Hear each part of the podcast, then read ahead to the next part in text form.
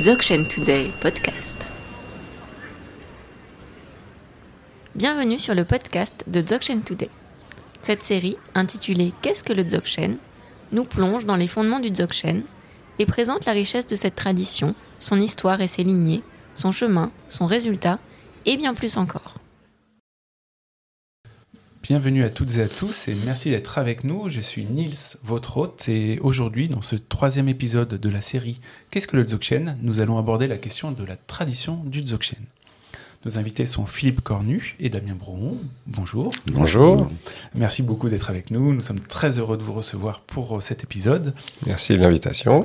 Avec plaisir.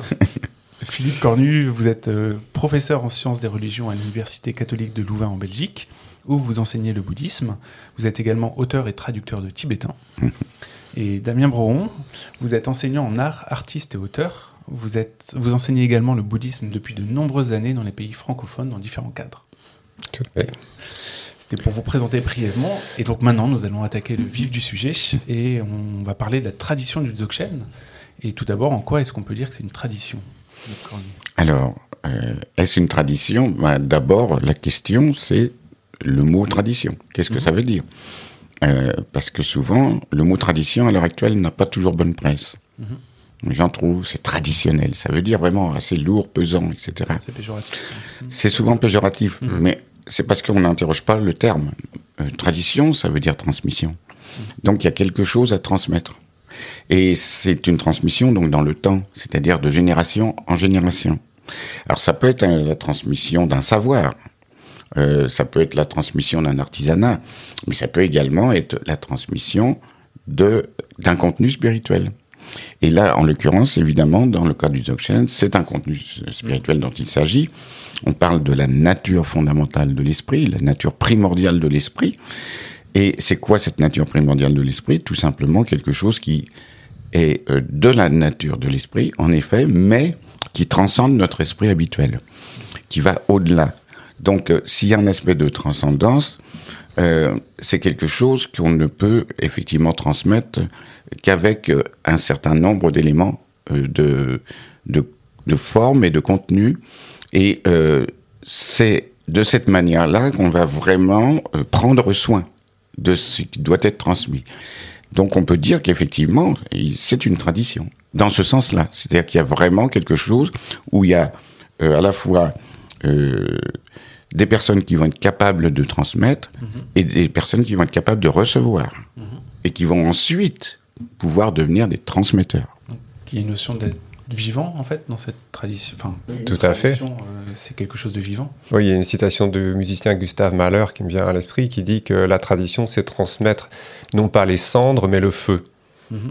Et euh, si on reprend cette image, quel est ce feu? Ce feu, c'est une perception directe de la nature de la réalité. Et c'est précisément ça ce qui est transmis dans la tradition du, du Dzogchen. Ce que le maître transmet à son disciple, c'est cette perception directe qui est de l'ordre de, on pourrait dire ça comme ça, de l'intra-subjectivité, c'est-à-dire que l'un et l'autre se retrouvent dans cette expérience à la première personne, directe, sans médiation conceptuelle, de la nature de la réalité. C'est vraiment ça qui est transmis dans cette tradition du Dzogchen. Et est-ce que c'est la même chose qui est transmise dans d'autres traditions ou est-ce que c'est vraiment une spécificité? Quel est le point commun en fait entre, entre les différentes traditions, s'il y en a un, et entre la tradition, avec la tradition du Dzogchen notamment? Comment ça s'inscrit Euh, je- dirais que c'est une histoire d'immédiateté peut-être euh, dans le blockchain, dans le sens où quand euh, justement la transmission a lieu entre un maître et, et des disciples ou un disciple, en fait euh, c'est une transmission directe. Et ça veut dire quoi? En fait, en réalité, et c'est quelque chose qui est déjà dans le disciple, mais qu'il ignore. Et donc, euh, il va y avoir euh, simplement le fait que le disciple est prêt, ouvert, le maître est lui-même euh, dans l'état qu'il va transmettre, et il y a une sorte de rencontre ou de coïncidence silencieuse des deux esprits qui fait que, effectivement, euh, l'expérience est faite à l'intérieur du disciple. Il reconnaît ce dont il s'agit. Et c'est ça, véritablement, qui est l'acte de transmission. Maintenant, évidemment, après, il y a le temps plus long qui consiste à stabiliser cette réalisation-là, évidemment. Oui, c'est ça. C'est le, le Dzogchen est très direct. Tandis que d'autres approches, d'autres traditions seront peut-être plus graduelles Mhm. et peut-être plus basées sur euh, l'esprit ordinaire, qu'on appelle Sem en tibétain, et une purification, euh, pacification de celui-ci, graduelle, tandis que l'approche qui est propre au Dzogchen, c'est de fonder euh, cette transmission sur Rigpa, c'est-à-dire la nature de l'esprit. Mhm. Ça qui le, le caractérise, qui le distingue d'autres d'autres approches. C'est comme si on ouvrait la porte sur le trésor et on voit le trésor qui est derrière la porte. Après, que la porte se referme, bah, c'est à cause de nos habitudes, de nos, de nos façons habituelles de fonctionner, etc. Euh, c'est pas que la porte se referme, c'est que c'est nous qui la refermons euh, par distraction, etc. Mais euh, on l'a vu. Et ça, c'est fondamental, dès le départ. Et ça, euh, généralement, les traditions nous parlent de quelque chose qu'il faudra voir plus tard, quand on aura vraiment les fruits de la pratique. Là, on a déjà cette expérience premi- première. D'accord. Donc il y, a- il y a bien quelque chose qui est transmis, donc il y a une continuité hein, dans, Mhm. dans, dans, dans le Dzogchen. Il y a, donc on, s'in- on s'inscrit dans, quelque chose et pourtant, euh, là on parle de, du Dzogchen en, en général, de la Mhm. tradition du Dzogchen, mais on, on avait vu dans des épisodes précédents qu'il y avait potentiellement plusieurs traditions du Dzogchen. Donc Mhm. la question c'est est-ce qu'il y en a réellement plusieurs et quelles sont euh, potentiellement ces différences en fait? Il y en a plusieurs qui ont toutes la même source, qui est précisément la nature de l'esprit. Mhm. Après, dans le déploiement, dans le temps et dans l'espace de cette réalisation, il y a deux, deux grandes, euh, deux grands courants de transmission qui sont le, le, le Bön, qui est une religion ancienne du Tibet, qui semble avoir des origines euh, plus larges en Asie centrale. Je laisserai Philippe en parler davantage. Et puis une autre euh, tradition qui est liée à l'école Nyingma dans le cadre du, du bouddhisme. Mhm. Voilà, ça fait deux, deux grands courants. Oui. Ph- Philippe, du coup Sur le Bön, alors Alors donc, euh, Ouais. bah, le Bon se veut une tradition assez ancienne. Euh, maintenant, euh, le, le Dzogchen en lui-même, quand on regarde la tradition Dzogchen Bön et la tradition euh, Dzogchen dans l'autre école, qui est Nyingmapa, en fait, euh, il n'y a pas de différence essentielle. Il y a une différence d'explication, de manière de l'amener. Une différence de, f- de formel, on pourrait dire? Une différence formelle, mais aussi peut-être euh, simplement, oui, dans l'explication aussi. Dans l'explication, il y a, il y a une manière de dire les choses. Euh, et c'est ça qui fait, qui fonde un peu une petite différence.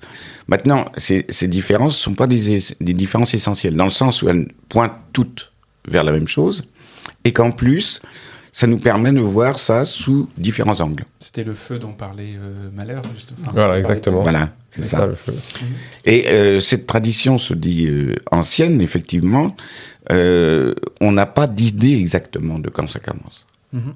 Mais euh, évidemment, il y a peut-être dans l'école bonne elle-même une tendance peut-être à exagérer un petit peu son ancienneté. Ça, c'est possible parce que historiquement, euh, il y a eu des concurrences euh, entre euh, différentes écoles. Et parfois, euh, il faut aussi défendre son point de vue par rapport à d'autres écoles. Ça arrive. Mais au final, ça change rien à le- à l'historicité, en fait, que ça soit chez les Bön ou chez les Nyingmapa, et au fait de, de l'origine de, de cette transmission, Mhm. de cette lignée. Ben, D'ailleurs, le Bouddha lui-même, enfin le Bouddha, l'être éveillé qui est euh, à l'origine de la transmission, a le même nom dans les deux traditions que Ntuzampo. Tout à fait. Mm. Qui veut dire tout bon, littéralement.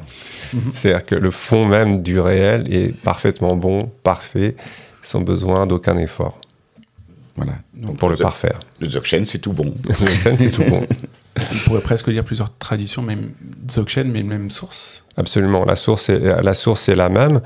C'est à la fois une source qu'on peut euh, décrire au travers d'une histoire. Ça, c'est ce que nous présente euh, l'histoire de ces lignées. Et c'est aussi une source qui est en nous-mêmes, fondamentalement. Parce que si on parle de ce Bouddha tout bon, c'est à la fois celui qui est à l'origine de cette lignée, et c'est aussi ce qui est à l'origine de notre être, Mhm. fondamentalement. Et Il y a toujours ces deux dimensions. Mhm, absolument. et euh, et euh, cette double dimension, on, on la retrouve dans, euh, dans le fait d'avoir une, une transmission, on va dire, une origine commune, et puis des lignées différentes, des écoles différentes. Parce que, Tout à fait. et parce qu'il y a quand même une certaine complexité. On le voit, il y a Bun, mais il y a Enigmapa, mais on voit qu'il y a beaucoup de. On entend quand même un certain nombre de communautés de Dzogchen, de, de beaucoup de choses qui, euh, qui tournent autour du Dzogchen, qui ont l'air d'être transmises. Euh. Et on entend même parler, donc on a cité l'Enigmapa, mais il y a quatre écoles dans le bouddhisme. Comment tout ça, ça s'articule en fait dans, dans cette complexité, cette richesse du monde Dzogchen? Y a-t-il une différence entre une école et une lignée? Et euh, comment ça se matérialise? On pourrait dire que la, la richesse, la complexité est liée aux êtres, Mhm, mais que le fond reste toujours tout à fait simple. Mhm, et euh, sans aucune complexité. C'est simplement les êtres qui ont des besoins, des propensions différents Mhm. et pour qui l'enseignement se déploie de différentes façons. Donc cette richesse, on peut déjà, de- de- avant d'entrer dans les détails de, de ce qu'est cette richesse, cette richesse est nécessitée par la, on pourrait dire par la compassion Mhm. Euh, et la nécessité que chaque être trouve un enseignement qui corresponde à, à ses circonstances, à sa mentalité, euh, au temps et à l'espace dans lequel il s'inscrit lui-même. Mhm. Donc c'est ça qui explique cette, euh, cette très grande richesse. Donc c'est lié aux êtres, mais c'est pas lié au fond. mhm, C'est pas lié euh, au Bouddha primordial, on pourrait dire. D'où les lignées. Parce qu'une lignée, finalement, c'est comment on peut passer cette transmission de l'absolu vers le relatif, c'est-à-dire nos, nos conditions d'être. Et par conséquent, ça va passer par une succession de maîtres qui, sont, qui ont des disciples, et les disciples reprennent le flambeau génération après génération. Donc une lignée, effectivement, euh, c'est, c'est, disons, cet aspect vraiment de transmission humaine. Enfin, au début, ça, ça dépasse l'humain, et ensuite, c'est vraiment dans l'humain que ça se passe. Enfin, des fois même, il y a peut-être des- d'autres êtres qui peuvent rentrer en jeu. Mais bon, ça, c'est encore une autre question. Mais disons qu'essentiellement, pour nous, c'est la lignée humaine qui va être euh, essentielle. Donc on pourrait dire que dans les Dzogchen, chaque maître a sa propre tradition. Oui. Est-ce que ça serait correct de dire ça? Oui, c'est-à-dire qu'il s'inscrit dans une tradition, c'est-à-dire qu'il ne- n'enseigne pas de, son, de sa propre initiative. Mhm. Il, il enseigne ce que son maître lui a enseigné et qu'il a réalisé au point de pouvoir le transmettre lui-même. Mhm. Hein? Oui. Euh, c'est c'est important de comprendre ça parce que c'est pas forcément dans ce cadre-là qu'on pense les choses, nous. Et c'est ça, euh, c'est ce feu qui est transmis de maître en disciple, de génération en, génération. Et, ce qui fait qu'un maître peut enseigner, c'est qu'il a la complète réalisation de ce qui lui a été transmis. Donc ce qui transmet, c'est pas juste des idées, des formes de pratique, des rituels, etc. C'est fondamentalement cette réalisation. Et donc on pourrait dire qu'il y a autant de lignées que de maîtres, ou de traditions que de maîtres? Comment ça, comment ça se fonctionne? Parce qu'il y a quand même l'école Nyingmapa dans laquelle on, on Alors. Dzogchen. Une école, Mhm. euh, c'est un ensemble de lignées. D'accord. Voilà. Donc, euh, euh, ça veut dire qu'effectivement, il y a des expressions différentes de la transmission, de la tradition, donc qui est transmise, euh, et ça va donner des lignées différentes. Euh, ça va être, euh, et il va y avoir en plus deux types de lignées. hein. Des lignées orales de maître à disciple ininterrompues depuis le départ jusqu'à maintenant, Euh, et puis des lignées qui sont euh, abrégées comme on le dit, c'est-à-dire en fait euh, des textes ou des enseignements qui ont été dissimulés à une certaine époque et qui sont redécouverts ensuite. Et ce sont des textes trésors, comme on dit, les termas. Et là, il y a une lignée terma qui est raccourcie, évidemment, puisque, par exemple, si on reçoit la transmission d'un terton, il y en a à l'heure actuelle, euh, eh bien, en fait, on reçoit euh, le- la transmission qui vient, par exemple, de Padmasambhava, euh, on la reçoit en deuxième ligne, après le terton. C'est- Ça veut dire que finalement, entre Padmasambhava et soi, il n'y a qu'une seule personne, ce qui est quand même assez remarquable. Alors que normalement, il devrait y avoir une cinquantaine ou une soixantaine de mètres. Voilà, et donc cette transmission longue, orale, ça s'appelle la lignée Kama. Voilà. Ka étant la parole. D'accord. Et on retrouve, euh, vous disiez Philippe que c'était, euh, on avait plusieurs lignées dans une école, mais est-ce qu'un maître il peut être détenteur de plusieurs lignées? Comment, comment ça se joint? Et puis j'imagine un maître qui est un terton, un découvreur de trésors, euh, il s'inscrit lui-même aussi dans d'autres lignées? Oui, alors c'est là où il y a une complexité, en effet. c'est ça c'est que un, évidemment, peut s'inscrire lui-même dans une, dans une lignée. Mhm. Hein, ou même dans plusieurs lignées. Alors, donc effectivement, la question, oui, on peut, on peut être détenteur de plusieurs lignées. Il y a des grands maîtres qui sont détenteurs de X lignées. Euh, c'est des grands transmetteurs en quelque sorte. Euh, D'ailleurs, quand on les voit, ces maîtres, ils viennent pour transmettre. Mhm. Et euh, le suivi va être donné par des maîtres plus d'une lignée donnée. D'accord. Voilà, souvent. Hein. Euh, et donc, il y a cet aspect-là. Donc, et ensuite, euh, le Terton lui-même, en découvrant euh, un trésor spirituel, un terma, va devenir, à l'origine, lui, le détenteur de ce, de ce terma, et donc il va transmettre à ses disciples son terma, ça va faire une lignée supplémentaire. Tout à fait, voilà, il y a- on peut penser à des grandes figures comme euh, Kensei Wangpo par exemple, qui était détenteur de très nombreuses lignées, et non pas qu'il ait tellement besoin de ça pour sa propre réalisation, mais c'est encore une fois une activité euh, par compassion pour les besoins des êtres et pour préserver ces différentes lignées en sachant que ça allait aider tel ou tel type de, de pratiquantes, pratiquants sur leur, euh, sur leur chemin. Et, euh, et ça fonde euh, ces, ces ensembles de, de cycles de, de trésors. Ensuite, on les, re- on les retrouve, ça forme comme des écoles un petit peu. Je pense au trésor du Nord notamment, ou au trésor du, ce qu'on appelle les trésors du Nord ou les trésors du Sud. c'est pas des écoles véritablement. Parce que les écoles, il faut garder le terme peut-être pour les grands ensembles euh, qui ont un style particulier. Parce que les écoles, en fait, elles ne, elles ne vont pas euh, concerner seulement le Dzogchen. Elles vont avoir aussi d'autres enseignements. Des enseignements philosophiques pour lesquels elles ont une préférence, une façon de dire les choses, etc., qui sera différente d'une autre école. Et puis euh, un- un- un- aussi tout un tout un cursus, par exemple tantrique, euh, qui va aussi avoir des préférences selon les écoles. Et donc euh, une école, c'est cet ensemble-là. Alors que les lignées, euh, bah, c'est des lignées d'un enseignement bien particulier souvent. Voilà. Donc des lignées du Dzogchen, des lignées tantriques. Voilà. D'ailleurs, peut-être là, on peut venir sur ce point. Il y a aussi la question du rapport au sein de ces lignées ou écoles, selon les cas, entre euh, l'enseignement Dzogchen proprement dit et tout le reste. Mhm. Euh, par exemple, si on prend la lignée du, du Longchen il y a le Dzogchen qui est véritablement central. Qui, qui est un cycle therma. hein. Voilà, qui est un cycle therma, hein, qui s'origine chez euh, Jigme euh, mais qui est entouré de tout euh, un, un accompagnement euh, Vajrayana. Mhm. Euh, tandis que la, la tendance, euh, peut-être chez les Buns, ce sera d'un- d'une approche plus directe et plus décorrélée entre le Vajrayana et le, le Dzogchen. Ah oui, ça c'est clair que chez les, chez les Bumpo, en tout cas chez certains grands maîtres Bumpo actuels, euh, le choix est vraiment de décorréler effectivement le Dzogchen euh, des tantras. Euh, Peut-être aussi parce que les Occidentaux leur ont demandé d'enseigner le Dzogchen. Et, euh, et du coup, euh, ils le font. Et, alors que chez l'Enigma, on va avoir beaucoup plus, euh, généralement, l'accompagnement tantrique, toujours, Qui, qui va assez développé. Mhm. Bon, on, on voit que c'est relativement justement riche, riche et complexe hein, pour, pour reprendre les, les termes il y a quelques minutes.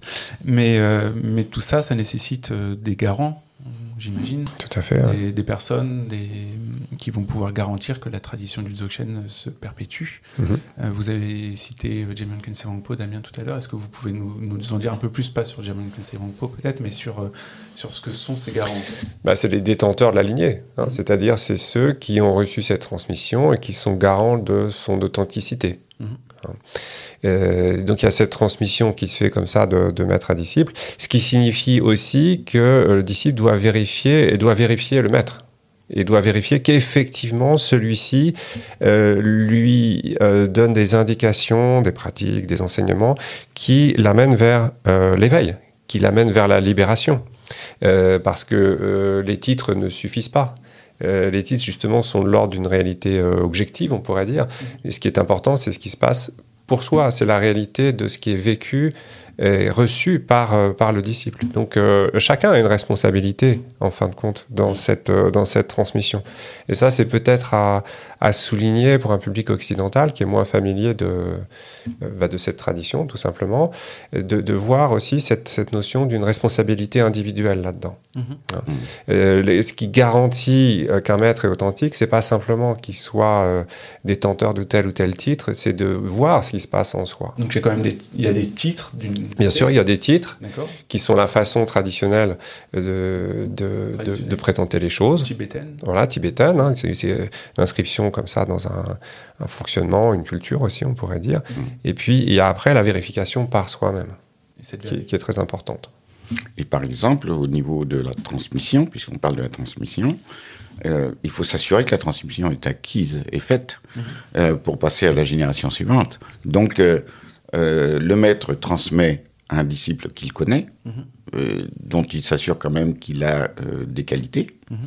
Euh, ensuite, le disciple lui-même doit pas seulement comprendre intellectuellement, il doit avoir l'expérience de ce qui est transmis, et il doit confronter ça Normalement, traditionnellement, on dit, enfin par exemple dans la tradition Bumpo, on dit il faut qu'il confronte ça au texte et ensuite d'aller voir le maître pour vérifier que son expérience est authentique. Et donc, euh, c'est de cette manière, le- l'expérience que l'on fait soi-même, la vérification par rapport à ce qui est dit dans les textes et le fait de valider avec le maître qui fait que, voilà, là on est sur, euh, n'est pas sur une voie de traverse. Bien. Eh ben, C'est très clair. Ben, écoutez, je, vous- remercie beaucoup euh, d'avoir été avec nous aujourd'hui et d'avoir pris le temps de participer à ce podcast. Et on Merci à se- vous. Mais merci pour Merci. votre venue et on se retrouve bientôt dans un prochain épisode. À très bientôt. À bientôt. Au revoir. Merci beaucoup. Au revoir.